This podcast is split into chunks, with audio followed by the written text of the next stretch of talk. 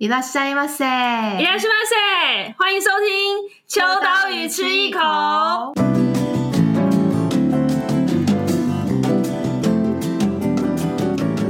嗨，大家好，我是伊娃，我是 Joy。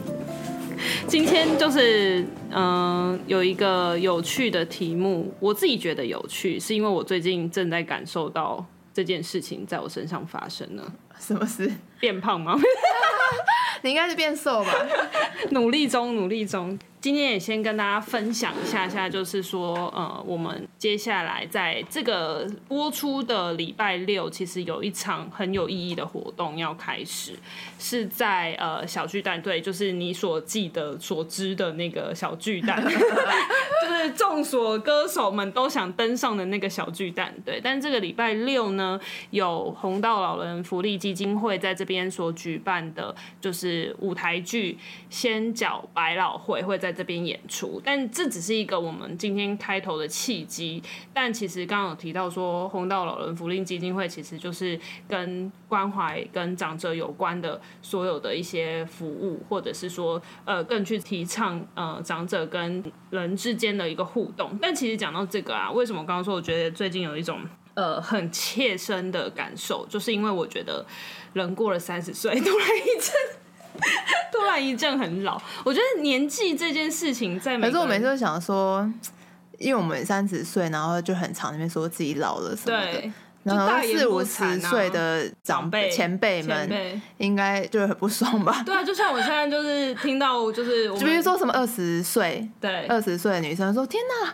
好老，我二十岁了，我灌他两拳，真的。就是我觉得年纪哦，因为我跟你讲，我真的是从以前就很在乎自己的年纪。例如说，我不愿意跟比自己小的男生交往，哦、好无聊 哦。突然之间的，突然之间的那个条件公开，这样就是我会觉得年纪这件事情对我来讲是一件很很在意的事。我会觉得说，我要二十岁，我要二十五岁，我要三十岁，就是那个时间感。欸，那几岁以后，你的蛋糕上面就没有数字了？我其实我很少买蛋糕上面要插蜡烛，就是生日生日的时候，很少。你就直接就是蛋糕，直接就直接给我蛋糕，或者是一根问号就好。很早之前就，但是我以为你刚刚问我说几岁开始可以接受比自己小的男生？没，完全没有问。可恶，你为什么不接？啊、你可以回答、啊。那我其实我真的觉得现。以前我告诉我以前超在意，以前大学的时候，然后就就有比我小两三天吧，还是几个月，两三天而已。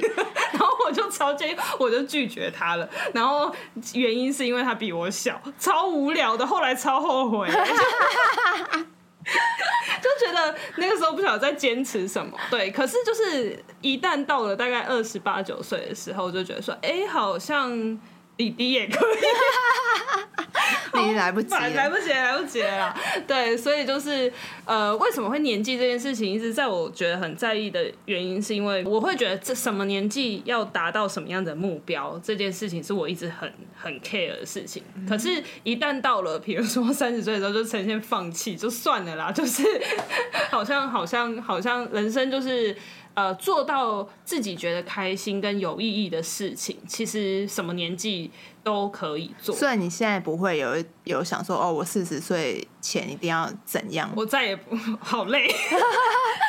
哦，因为秋刀鱼啊，就是创刊的时候是呃大概二四二五吧，然后那时候就是有些媒体来采访我们，都会说哇七年级生，然后二字头创业什么的。哇，现在都不能讲这句话嘞！我们现现在去大学做一些演讲，会说老字号杂志。我心想说哇，而且我觉得现在很多那种十几岁就开始做，哦、就是也算是创业啦，对对对，就 YouTuber 或什么的。对对对，对，对，对啊，现在好像就不稀有了。对，就是年纪这件事情，在现在这个时代，好像已经变得不是这么样子的绝对，就是好像没有说二十岁就叫做年轻，然后可能五六十岁就叫做。变老了，因为因为很多五六十岁人看起来超年轻的，然后很多很年轻的活得很老，就是你 你你心态没有、uh、没有没有年轻的话，其实不管你几岁，都不是说直接反映成你的年纪。那今天就是呃，除了我跟 Joey 之外，也有找了一个我们的好搭档，就是 大家喜欢声音又来喽，快点。嗨，各位，建宏耶，就是编辑，我们的编辑。然后为什么今天会早上起来，就是因为想说我们三个都，哎，我们三个都差不多年纪。要聊老话的话，他最老，他最老，才大一岁而已，大一岁。就是呃，因为我们三个算是算同世代了吧，应该可以这么讲。就是如果是你们平常在讲日那个。呃，日本的年号的时候就会刻意区分，我们就会刻意。我跟你讲，我跟你讲，我跟舅姨就差一年还是有差。我跟你讲，差一年差很多，因为我跟 Joey 是平成元年，对，我们是平成女，然后建宏是昭和男，就是日本的年号刚好分雷昭和末年男，对对对，一九八八，对，然后我们是一九八九，而且是一九八九一月七号以后才是平成，平成所以我们是平成 lucky。对，到底要站这干嘛？就就一个爽感。然后因为刚刚就是我们今天的开头就是一个温馨的开头，被我们搞成这样。但是因为在讲年讲到年纪这件事情的时候，其实呃，有我我我想问一下，就是大家对于变老这件事情的想象。我自己超怕，因为我就是我真的超怕，就是我会觉得说啊，我我的年纪到了什么年年纪没有做到什么事情，刚刚讲过嘛，哦、是就是这种怕，不是外表的怕，嗯，外表放弃了没有，就是。因为我也没有在用什么保养品，哎，欢迎保养品的置入。最近不是说，对对对，这女女儿蛮好用的。对对对对，有个保养品女儿最近有有在用，觉得很不错。大家有兴趣的话，我们未来开一集这个。超过三十秒了。超过三十秒，B 广告。对，就是我自己会很在意，可是我越来越觉得，就是加入了就是呃新创啊、文化或者是艺术设计圈这个大圈子里面之后，发现哇。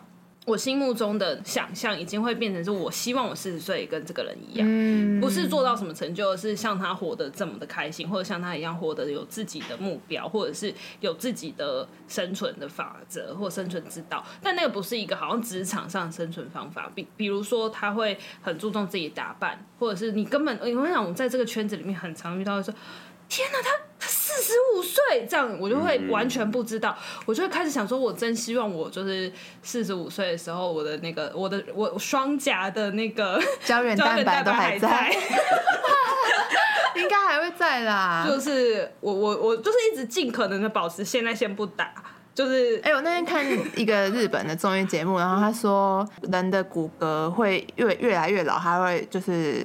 萎缩，嗯、所以你脸最后会变成松垮垮，是因为你头骨萎缩了。真的假的？对，所以，所以我的骨头什么时候才要变？所以重点不是胶原蛋白，是要补钙的意思。对对，就是要补钙，让你的骨头健康啊。听说胖的人比较不会，那就是我、啊。你又不怕，还好。我刚刚讲的那个要抹掉。没关系，不管，真实呈现。因为我就是对，总之。我就是觉得说，哦，我现在已经开始会重新去想说，哇，我看到什么样子的人，我会觉得哇，我也希望我四五十岁的时候会像那样。就是你们有没有觉得什么样子的变老的是你们担心的事情，或者是说可能看到什么人，你会觉得我我也想要跟他一样，我想要优雅的变老，就是优雅的。奶奶，嗯，哦，我觉得以前我会超怕变成奶奶，嗯、就是很怕变成老婆婆。嗯，可是现在就觉得好像也没有什么不好。然后，因为我我我是一个很不崇尚医美的人，就是我的我身边的朋友可以，我也有朋友就是去医美啊，或者是整形什么的。我我我甚至会有点好奇，就是哎、欸、怎么做的？可是我自己不会想要，因为我从小就是。我我从小就就是秉持着，因为我妈是一个不染头发的人，然后对对对，然后她就告诉我说，她也觉得我不要染头发，她没有告诉我为什么，就是你知道以前的教育就是。呃，我只不准你做什么事情，但我没有告诉你为什么。可是我觉得这件事情是好的，是原因是因为我到长大了之后，我就一直小时候是一种恐惧，就是戒慎恐惧，是妈妈说不可以烫头发，不可以不可以染头发，不可以做一些奇奇怪怪的事情。可是长大之后，我自己把它转化成为我自己的理由，我会觉得就是不管今天头发变了。颜色，或者是发质变差了，那就去护发，不是？意思是说，就是比如说变白发了或者什么，我觉得那是一个很自然而然的事情，甚至是有了皱纹什么的，就我觉得那是那是一个时间的感觉，就是我不会刻意想要去。嗯、好了，等我真的 那个鱼尾纹暴增的时候再来讲说，我们现在是蛮丰腴的，就看还可以撑多久，没有什么皱纹。对，但头发这件事情是。我我一直觉得我不会染头发，呃，除了一点点尝试挑染，那不算。就是说不会去染整头的头发。哎、欸，你妈也之前有发现你那边染那对一撮绿色的吗？我大言不惭的说我自己不染头发，然后我的发型师就是觉得他很无聊，觉得我很无聊，他觉得做我这个客人是他人生最没挑战性，因为发型永远都一样。然后他就有一天终于受不了，他就说：“我送你，你不要，我不跟你收钱，你让我染一小撮。”然后我就说：“好了，看在他这么有挑战性，跟就是跟我相处这。”么久，我就给他染一小撮。那颜色是颜色是他他跟我就是建议说可以怎么样尝试。Oh. 然后因为我头发太黑了，所以可能就是比如说比较浅的颜色会上不去，就是即便漂过。好，总之我妈就结果没想到，我妈从小叫我不要染，然后她看到我染了一小撮之后，她就说：“哎、欸，很好看的，你要不要多染一点？”我心里想说，妈妈已经忘记对当初的那个规定了。我心里想说：“哎、欸，不是你跟我说不要染吗？现在又问我说要不要染，这是。”这，所以我跟你讲，长辈的话就是也要经过思考吧，就是对。但我就是变成是我自己决定，我不想要染头发的原因是我自主的，然后是我自己觉得我想要享受跟体验。虽然我也会那边说啊白头发，可是我就觉得这是一个过程。然后在。呃，很常我在采访就是日本的一些可能业界的人的时候，他们都呃，当然也会有染头发，但是我发现还蛮多一派是也是不染的，尤其比如说像男生，然后白发跟就是变成比较灰，呃，我已经确认过他不是染成灰色，因为他的那个白发的方式是很漂亮，就是所谓的漂亮是。呃，有层次，然后就是很自然，然后也不是呃全白，就是介于白跟黑之间。然后我就觉得这个这个状态很好哎，就是千万不要把它改掉，就是这是一个很很刚好的一个状态。所以我就希望说，有一天我也可以变这样，或者是像刚刚 Joy 讲的，变成一个优雅的老奶奶。就像你的偶像版本龙一，对，版本龙一，oh, 对，对，坂本龙一就是就是。可是我觉得你有个过渡期，就是你头发变白的时候，如果他现在就是几根几根，我就想说那干脆整头染白好了。哦、oh, oh, oh,，我觉得就是我有一次发现他的那个白发一根是在我的中分的地方，然后他就会让我一直以为我的头发在反光，我就受不了，我就把它拔掉，把那一根拔掉。可是我就觉得说。果然还是要有一个，就是像你刚刚讲过渡期，因为一根两根那种。真的很烦，就是对啊，就是期许他有天可以变版本容易的那个颜色，对，所以那那刚刚就有说希望可以有一天变成优雅的老奶奶，建宏会觉得哦，男生的立场，伊娃有提到说就是不希望呃，就是对年纪跟期待会有一个焦虑感嘛，我希望就是。我不会因为年纪的关系，然后对我想要做什么事情产生什么限制。我想要随时随地做我想要做的事情，例如购物。好了啦，好了啦。可能可能，我觉得举个比较简单的例子，好像大家就会说几岁就要有有房有车啊什么之类的。我觉得比起这些，好像去尝试一些自己想做的事情更重要。哎，那你们有想做什么事吗？睡觉，太累了。做编辑跟做设计实在太累，想躺平。你要我说实话吗？好了，你说实话啊。我打，我想要去韩国留学半年呢。你是说真的？嗯，可是不是去明年，可能是后年吧。我临时 突然提出离职宣言，没有啦，没有没有，我还是可以接案哦。为什么是为什么？但也不一定，那也不一定。为什么是呃，就是最近有在学韩文，最近就是有在迷一些 idol。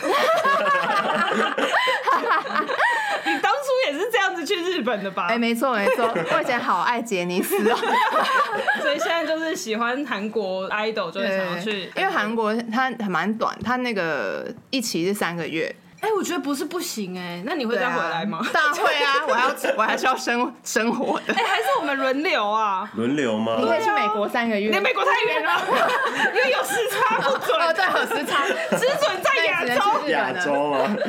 我们这边离题了，大离题，但没差。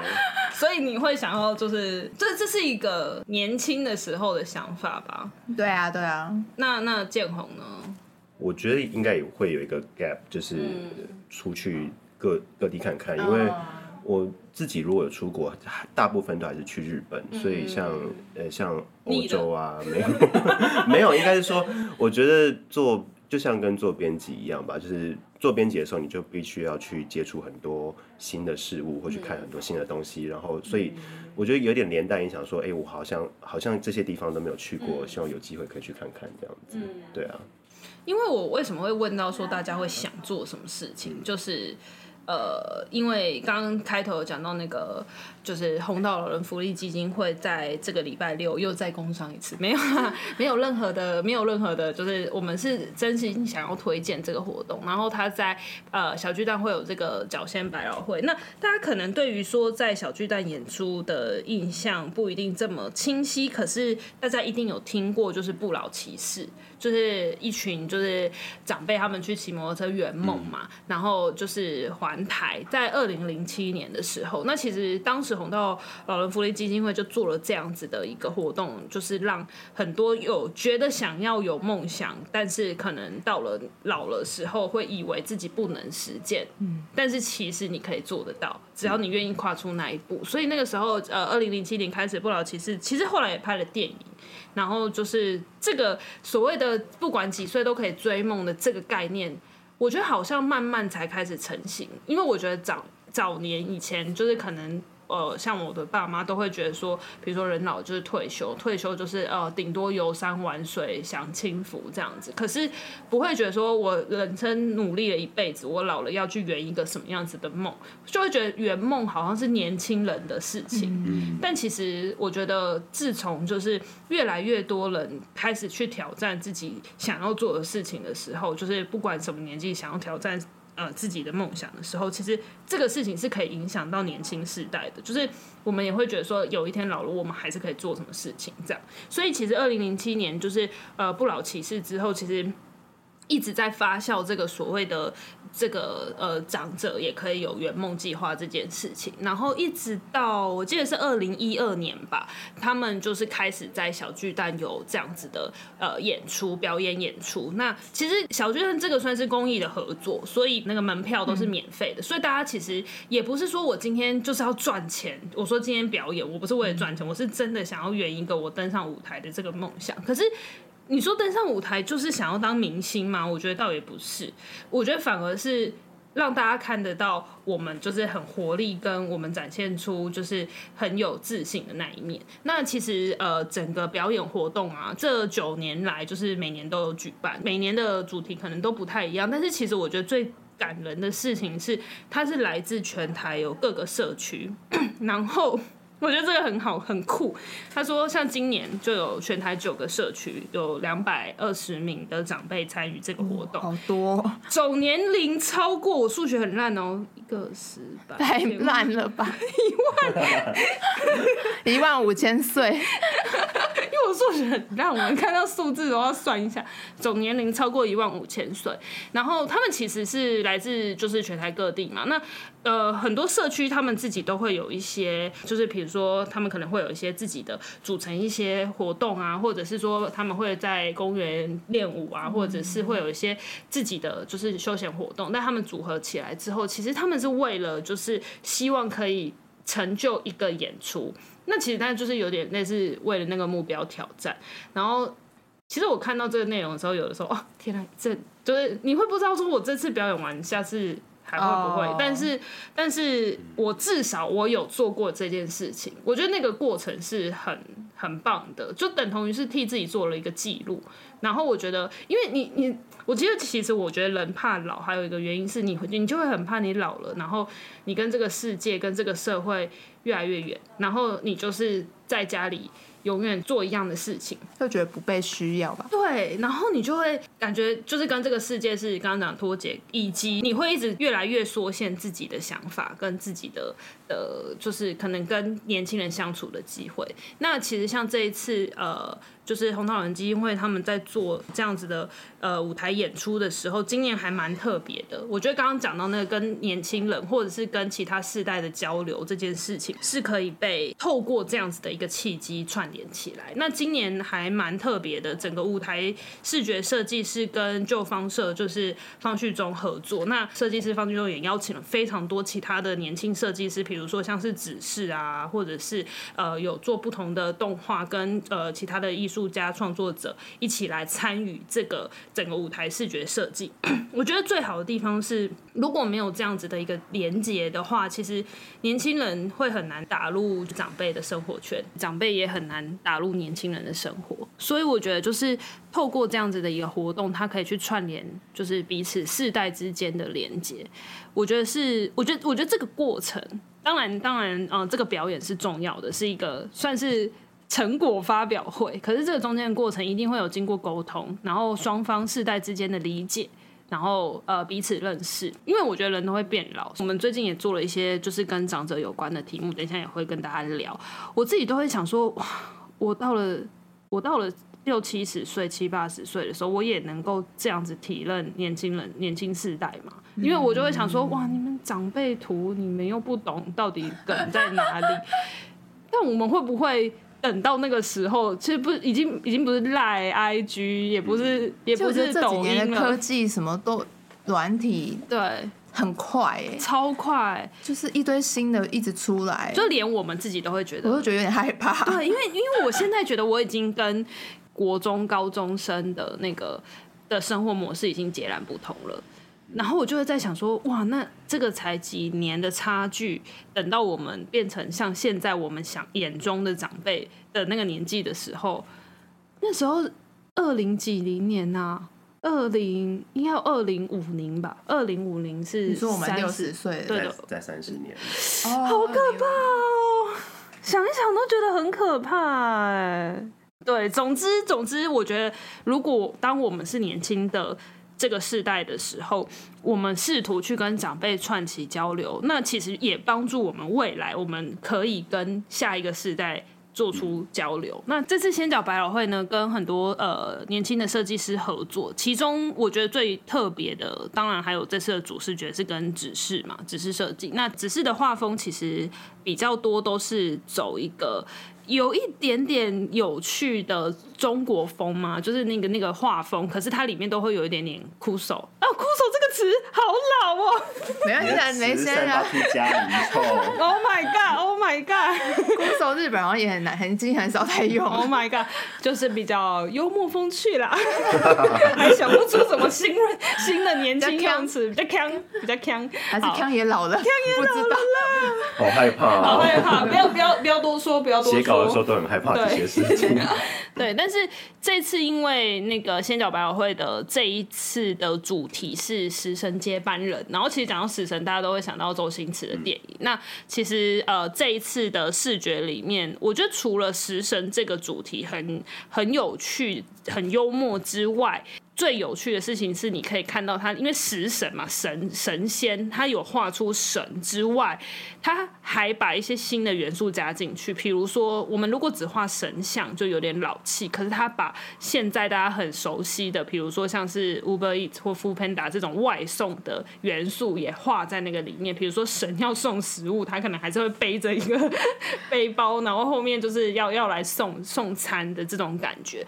然后他其实又回回环扣到。就今年就是疫情嘛，所以就整个东西其实是透过年轻的概念去包覆在整个视觉里面，但是其实它主要的目的还是去强调这个这次剧的核心跟主轴，所以我觉得那个算是一个刺激跟互相的一个火花吧。因为年轻人可能觉得这些很熟悉，可是长辈可能看到说，哎，他背的那个是什么？哦，就是就是 f o o Panda 或者是 Uber Eats，他就会想说，哎，那是什么？那可能就啊，因为他可以外送啊，外送怎么帮我叫？然后也许这样就会促进，然后然后妈妈就会说。啊，就自己煮就好了，没有。对啊，但是我觉得那是一个，那是一个交流啦。所以我觉得，呃，这一次除了演出之外，比如一个很很很棒的，就是这次的呃，算是舞台的视觉设计团队里面还有包含像牛牛子琪，就是呃还蛮蛮受欢迎的设计师。然后他其实在做整个舞台创作元素的时候，其实一定都会要跟长辈去做沟通，然后他必须要知道说，呃，比如说每一个步步伐，或者每个舞台当中的演出的串场要怎么样去做协调，那就必须要跟就是呃演出者去做一个沟通跟传递。我觉得这些都是一个呃很好的机会去呃互相认识了解。然后因为其实旧方社的方旭中，他之前有做小花，然后小花其实也有关注很多跟家人、跟家庭、跟人之间的。羁绊的关系，然后我觉得这些可能都是旧方社想要传递的这样子的一个精神，在不同的活动当中或不同的年龄层当中都可以去感受到人与人之间的关关联。我觉得这是还蛮感动的。那如果大家对于这个活动有兴趣的话，其实在这个礼拜六的小巨蛋，那其实因为我们介绍比较晚了啦，那但是锁票的相关资讯会在那个资讯栏。那活动分为就是有午场跟晚场，午场是不是一二三四五？是 中午中午场，因为你知道有些长辈可能就晚上要睡觉了。不是他还有晚场吗？对对对，所以我说又有分中中午中午场跟晚场，对，然后是免费的。如果大家有兴趣的话，也还是可以去呃了解这个这个活动。那也如果今年没赶上的话，也很希望就是之后明年应该也还是会有，就是也希望大家可以持续去关注这个议题。那其实说到长辈，我为什么我刚刚说，其实这几年我们都一直在关注这个议题，除了自己即将变老之外，我们其实秋刀鱼在去年的时候二十五期，我们也有做过一个是当设计成为一种行动，其实里面也有提到了一个算是跟长者之间互动的一个很好的案例。那因为去年的当设计成为一种行动的这个主题，是我们是去观察了很多。不同设计导入在各个面向，比如说呃循环设计啊，或者是所谓的就是防灾啊，就灾害来袭的时候设计怎么导入，又或者是一些不同的呃，比如说乐乐林啊、生长啊，或者是说呃共享体验，就这些元素，就是在我们生活当中怎么样把设计去做导入。那其中这一个就是呃在跟长者之间的互动是。大家可能有一点印象，就是之前还蛮红的，就是上错菜的餐厅。然后建宏刚好有去采访，对。那其实我我想说，也可以跟我们分享一下，说这个这个采访过程当中，对于这件事情上错菜餐厅的这个理念跟概念，最印象深刻的地方是什么？嗯。呃，我觉得这本会上错菜的餐厅，就是他的那个这个计划的发起人小国市朗，其实去年有来台湾，因为这本书他后来他自己写的书，后来有出中译本，然后出版社有邀他来台湾演讲。然后要说对整个 project 就整个计划印象很深刻的部分，其实会比较抽象一点，就是我觉得其实也环扣到那个前面，呃，就是这次红道老人基金会在做事情，就是假设说，呃，老化会是一个问题的话，那。呃，就是其实不管是小国市郎或者说红道基金会，都是用一个很有趣的方式在去面对问题这件事情。然后他可能不是要去解决什么事情，但是他让呃可能很多人看见说，哦，原来我们以为的问题其实不是问题，或者说可能跟我们印象的东西不太一样。那呃，会上说菜的餐厅，它其实在谈的是失智症了。就是我等下也可以问一下，就是 Eva 跟 Joy，对我来说，就失智症的印象就好像是一个是生活自理有问题的状况。然后当我听到失智症的时候，我会联想到，就是可能患有失智症的人，他是没有办法正常的生活。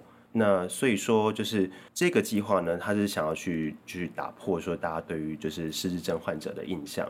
那不晓得你们两个对失智症会有什么样其他的嗯想法？因为我觉得，老实说，失智症在现在好像已经越来越对，越来越普遍了。嗯，就是已经很难去，就是可能当然有一些科学研究，或者是有一些医疗的一些数据，但我觉得失智症最大的恐惧是你不知道你自己已经患有失智症，嗯，然后。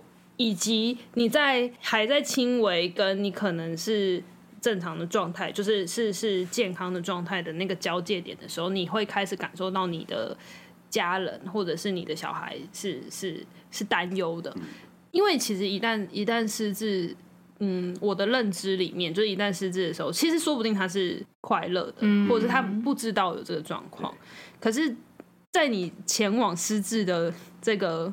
过程中，你可能会觉得身边的人，或者是你，你会对自己感觉到就是无所适从。嗯。我觉得那个过程是是，我觉得是会比较害怕。嗯。然后，因为我自己的外公也是有类似的状况，嗯。但我觉得，我觉得那就是人老的一个过程。嗯。然后也会觉得说啊，身为就是晚辈的我们要怎么样子去。多打麻将。就是对啊，就是我会觉得，但那我会觉得这很难很难那个哎、欸，很难预防。就是说有做什么事情你要多动脑或者什么什么。可是有的时候可能疾病来了，是基因对基因，或者是有什么原因来了，就是你也很难很难去防止。但我觉得。就是会上中餐餐厅的这个观念，要让大家去改变，或者是让大家重新认识这个失智症，我觉得是一件很好的事情。因为，嗯，其实失智症的轻再轻微一点，就是我们会遗忘嘛，我们会。就是人老了，一定都会有各种状况，哦、就是健忘吗？对，即便你不是成为失智症的一个症状，可是我觉得那都是人变老的一个一个一个过程。嗯、所以其实在这次上桌菜餐厅的这个，他是发起了这个这个餐厅嘛？对，就是呃讲座的时候，他其实有提到、嗯、呃。我刚刚讲的是说，如果说身边家属有类似状况的话，他就会很清楚这个所谓的失智症是一个什么样的情况。可是对很多大部分的印象的人来讲，我刚刚像我刚刚讲的那个，就是我的我的认知就是一种大众的印象。但呃，小国市长他原本是在 NHK 当编导，然后后来反正他是做跟纪录片有关的节目，那他就有机会去采访了，就是就是失智症的，就是照护团体，才发现说，哎、欸，其实当然他没有提到说是轻轻症跟重症，但是他就有提到说，就其实呃大部分的患者他是还是可以自理的，嗯，那。在这个参访的过程中，他就发现一件很有趣的事情，就是照护团体他们每天都会供餐嘛。那供餐的那个厨房的，就是内场的人员，其实都是还是这些长辈们，他们自自己在做菜。然后就发现说，就是好比说，就有一次是那个，就是菜单上他们就有点像我们就是中小学营养午餐会写说，哎，今天要会准备什么料理，结果上出上来的东西完全跟那个上面写的菜名就是不一样。那这件事让他觉得，哎，好怪哦，怎么会这样？可是。有趣的是，所有的人都觉得很哎、欸、理所当然。那当然，浩去深究之后才发现说，哎、欸，所谓的理所当然是因为，呃，这就是内场的人，就是他们可能忘记了，就是原本约定好的事情。嗯、但是，呃，他就觉得这个事情是很有趣的发现，然后他想要变成一种体验的方式，所以才后来才促成了这个会上做菜餐厅的企划。嗯，那当然就是他是真的是在东京找了一个空间，然后弄了一个 pop up 类似 pop up 的，就是三天的。限定的餐厅，然后邀请大概两百多个人，然后失智症的长辈们来当就是内场的人员。嗯、那你你可以想象吗？就是他们来上菜的时候会有什么情况？就可能真的会送错餐啊。然后呃，他也有提到说，就是好比说在在上菜的时候，就像伊伊娃刚刚说的，就会怕自己会搞错，搞错情况，他直接把菜单给客人说：“哎、欸，你自己填，你自己要什么。嗯”然后就是各种哎、欸，你可能想象说一般上菜。该有的行程，但都没有做到的这种突发状况，反而是一个很很有趣、很难得的体验。然后我自己对这个整个采访很有印象的部分是说，就是他有提到说，呃，就是完全对失智症没有了解，甚至是说，哎，他可能可能他就是很幸运预约到，但是完全没有不知道这是一个体验活动的人来讲说，哦，原来这是一个失智症的。的体验活动哦，然后他说，嗯，他他的心得说，哦，原来就跟我想象的没有什么不一样啊，这样子。然后这种心态上的改观让我印象上非常深刻，这样子。对，因为我觉得其实，嗯，其实我觉得刚刚在听的过程当中，就有一个念头浮现，是我们会觉得。如果之前也有一个蛮流行的计划，是小朋友当餐厅的服务生，嗯、然后去让小朋友学习怎么跟人应对啊，人际相处，跟学习负责任这件事情。嗯、然后那时候就大家都觉得啊，好可爱哦。然后就是小朋友哦，做错了也没关系。然后小朋友就是很疗愈。然后你看他们就是有正在学习成长。可是如果反过来是长辈。就是，如果今天不是这个计划，是真的一家餐厅里面雇佣了比较比较年长的服务生，他上错菜了，你可能会很指责他，或者你会觉得说，哎、怎么？怎么人老了怎么样怎么样？可是我觉得那个是一个互相的包容性。就我刚刚这虽然这跟上中菜会上中菜餐厅没有直接关系，可是我刚刚听到的第一个想法是说，如果今天是我们会愿意给小孩多一点点，虽然有人就很讨厌小孩啊，就觉得小孩很欢啊，不会不会觉得说要给小孩包容。可是我觉得那个是人的心态啦，就是会给小孩子。多一点点机会的时候，为什么何尝不把这样子的机会多一点点给就是长辈？因因为我我我觉得，就像刚刚不断一直讲，人就是也总总有一天会变老嘛。嗯、但是呃，这一次的这个会唱出他的餐厅的这个概念，我觉得很绝妙的地方就是他直接把。这个体验就搬到你的面前，或许你你这整趟吃完完全没有没有没有上错菜，你还想说，哎，为什么那么正正常没有上错菜，菜都对，然后服务都很好，我就是要体验那个上错菜，也许有可能，但我觉得体验最珍贵的地方就是你不会知道发生什么事情，然后你每一次都是不同的，你可能这次真的是上错菜了。然后下一次可能是呃完全没有问题的，又或者是说可能是呃真的就是中间发生了很多一直不断重复确认的事情。但嗯、我我反而会觉得说，如果今天这一个计划它可以变成是一个固定的一家店，或者是固定的一件事情，或许它可以提供的是长者出来跟大家互动的机会。其实台湾呃那时候讲座在分享的时候就是。呃，因为这个概念很好，所以台下有很多那个来听的人，他们提问是说，就是是要怎么把这个计划可以变成一个是持续性、长久的。然后其实甚至好像我我没有机会再去研究，但是台湾的确好像有一些人试着再去模仿这个方式去执行这样子。对，因为像最近也还蛮常推那个就业第二春，就是不是因为。呃，当然也有可能是生计的考量，就是可能要多赚一点。那或者也有可能是，就是希望，就像高年级实习生这样，就是也许你已经退休了，又或者是说你已经到了某一个年纪，但你还是希望可以跟社会有一些连接，重回社会。其实我觉得，像会唱错菜餐厅这件事情，它也是某一个机会，可以让这些长辈可以就是再有一个劳动的机会。可是那个劳动不一定是为了钱，或者是不一定为了就是。成就一个职职场，而是他可以多一个机会跟别人聊聊天，说不定他就是又又因此而认识了年轻人，或又因此知道说啊，现在在流行的是什么之类的。我觉得那个那个过程也是很好的。那当然，它环扣到最大一个就是让大家认识失智症，因为我觉得其实，在对于就是这种疾病上面的了解，我觉得比起你一直去宣导，或者是把这样的疾病放在家里，我觉得你就是摊开来让大家去理解，让大家去了解跟体会，因为总有一天，可能也许你也会，你也会成为这样子的长辈，或者是。可能你身边人会有这样子的状况发生，但你你会因为有了解了，所以你可能事先去做了研究，或者是跟这些正在积极推动，就是比如说像是呃失智症的一些协会，你可能会知道，那也许有一天你需要的时候，它就不会变成是很无所适从的一个呃，很像就是造成你的人生上面的困难。嗯嗯，刚刚想到一个可以补充的一点，就是呃。后来，小国市长用一个童话故事来定义他在做的事情。因为其实不管是像疾病啊或老化，就是我们其实会接受到很多医疗上的资讯，就是好比说老化会有什么症状，要怎么预防。嗯可是像会上错菜的餐厅就是一个呃，他告诉你的不是疾病本身，而是告诉你。呃，就是这个人他他到底究竟是个怎么样的情况？然后，所以他用北风与太阳来形容，就是就是他在做的事情。所谓北风北风与太阳的那个故事，就我记得没有错的话，应该就是然后让一个女人对，要让一个女人脱外套，他们打赌嘛。对对对对，然后就一直吹，一个是吹北风，一个是晒太阳。然后他把医疗的这些薪资，就是。呃，形容成北风，就是你看了很多这些医疗情报之后，你可能会很紧张、很焦虑。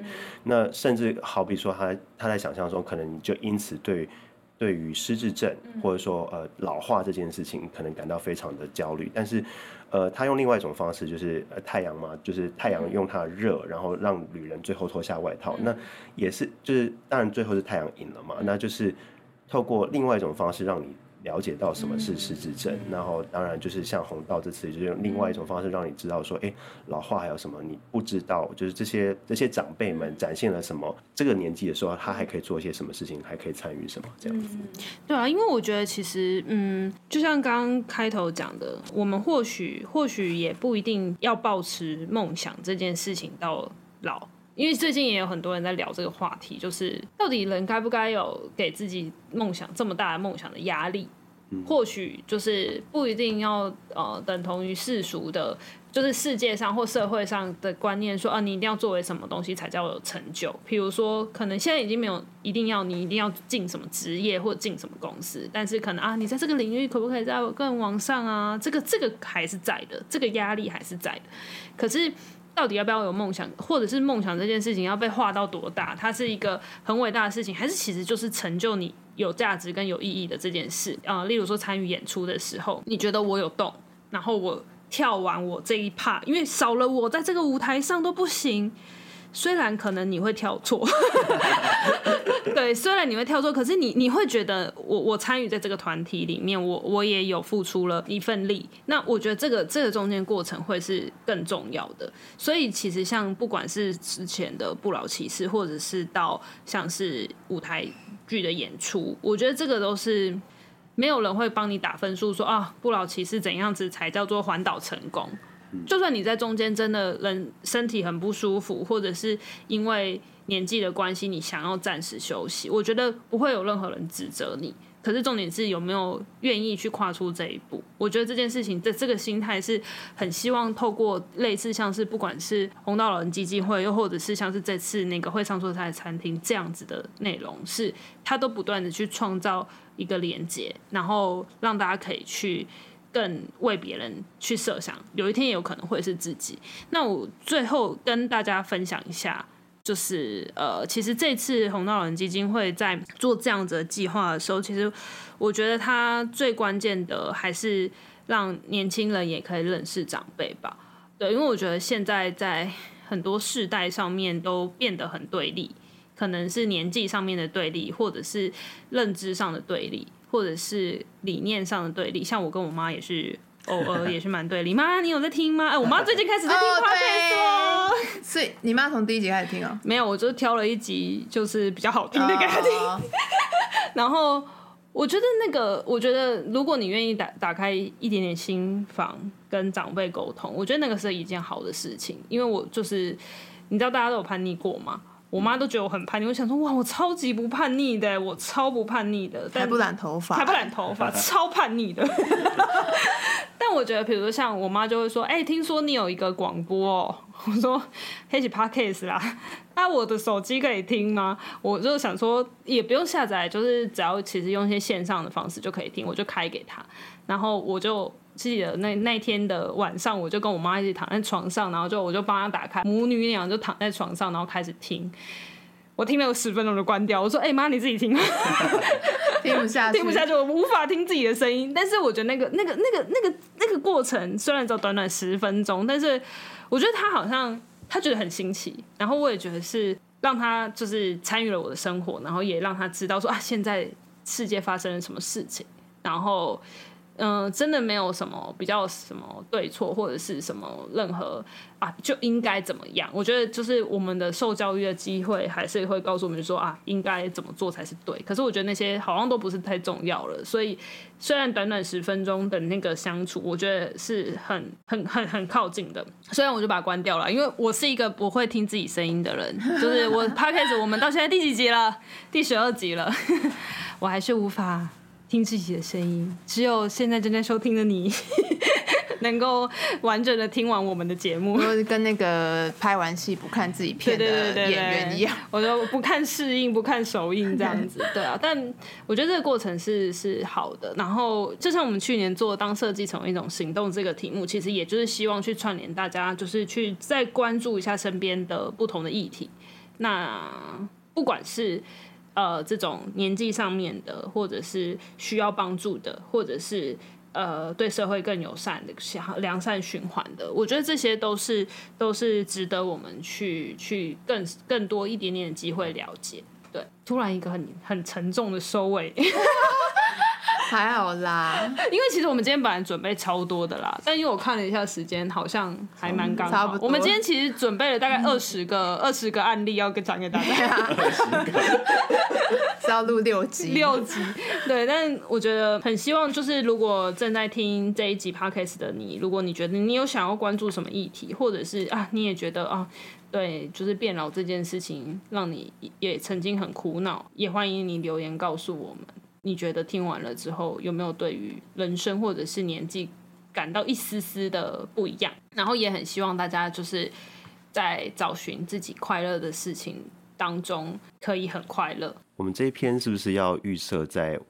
凌晨发布之类的，就晚上的时候，对，因为好像对非常感性。那我们就每天每次都是早上九点的，对，嗨，大家早安。你们知道我们是在搭公车还是搭捷运呢？嗨，赶快分享给你的爸妈听吧。好啦，那总之就是，呃，无论你有没有机会参与这样子红道老人基金会这次的演出的活动，你有没有办法索索取票？无论有没有参与，我都希望你可以多一点点机会，更关心身边的不同的大小的事情。那今天就先这样子喽，希望你有美好的一天。好了，拜拜，拜拜。